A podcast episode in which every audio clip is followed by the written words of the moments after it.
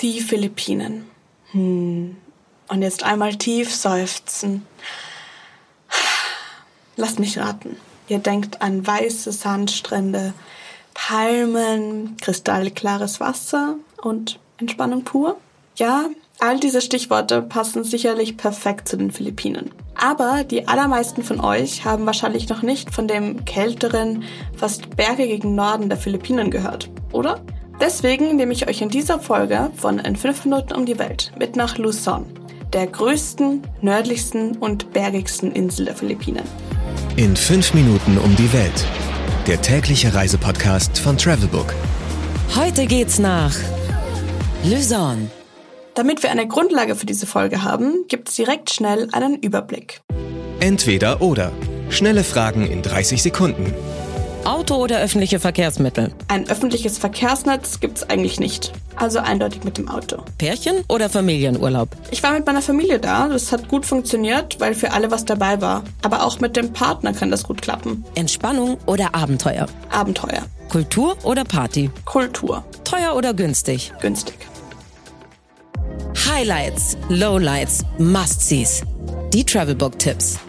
Was ist ein Highlight? Ich persönlich kann einfach nicht genug von Reisterrassen bekommen.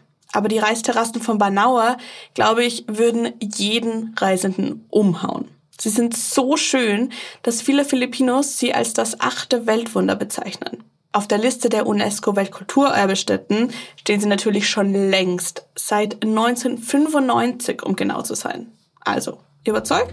Was man unbedingt tun sollte. Wir sind ja hier zumindest gedanklich schon in einem Teil der Philippinen unterwegs, der ganz anders aussieht als der Rest des Landes. Auf Luzon aber gibt es einen Ort, der nochmal aufs Neue überrascht, nämlich Vigan. Der Staat sieht man seiner kolonialen Vergangenheit an. Über Backsteinpflaster hört man Pferdekutschen, die spanischen Einflüsse sind allgegenwärtig. Vigan ist eine der ältesten Städte des Landes und vor allem für jene Reisende sehenswert, die sich für die Vergangenheit der Philippinen interessieren. Was ist total überschätzt? Eigentlich kennt jeder von euch Luzon. Zumindest ein bisschen. Naja, okay, zumindest bin ich mir sicher, dass ihr von einer Stadt auf der Insel schon gehört habt. Nämlich von Manila, der Hauptstadt der Philippinen, die hier liegt asiatische Großstädte sind ja so eine Sache für sich und ganz generell oft nicht das, was wir Europäer uns darunter vorstellen. Manila ist da ganz extrem. Die Stadt ist quasi ein einziger Stau. Außer Einkaufszentren gibt es nicht viel Raum, an dem man sich zu Fuß aufhalten kann oder will. Und ganz generell könnte die Hauptstadt getrost auslassen. Auf den Philippinen kann man dafür viel zu viele andere sehenswerte Orte besuchen. Mein persönlicher Geheimtipp. Sagada ist bei Philippinern vor allem deshalb beliebt, weil das Wetter hier sonnig, aber kühl ist. Eine Seltenheit auf den Philippinen. Der Ort liegt mitten in den Bergen und wer hierher kommt, sollte auf jeden Fall auch ein bisschen wandern gehen. Das ist aber noch nicht der Tipp, den ich euch mitgeben will, denn hier gibt es eine viel seltsamere Attraktion, nämlich die hängenden Särge.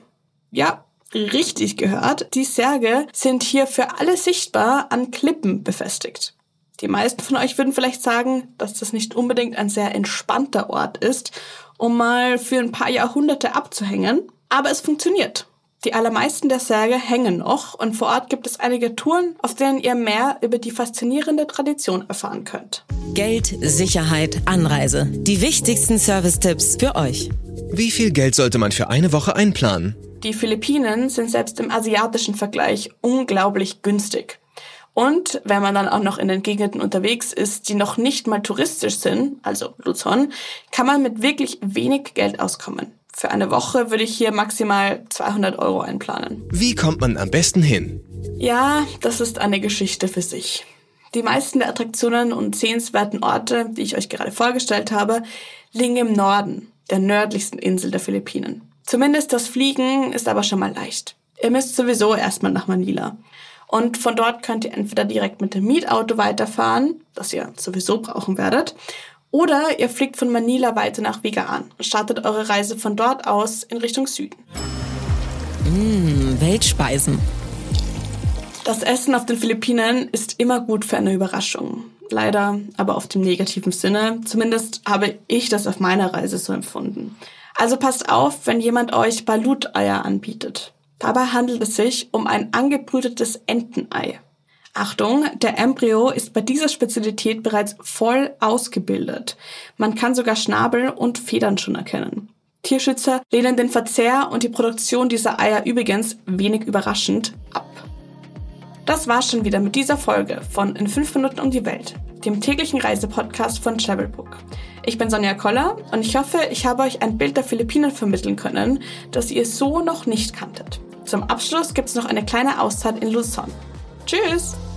15 Sekunden Auszeit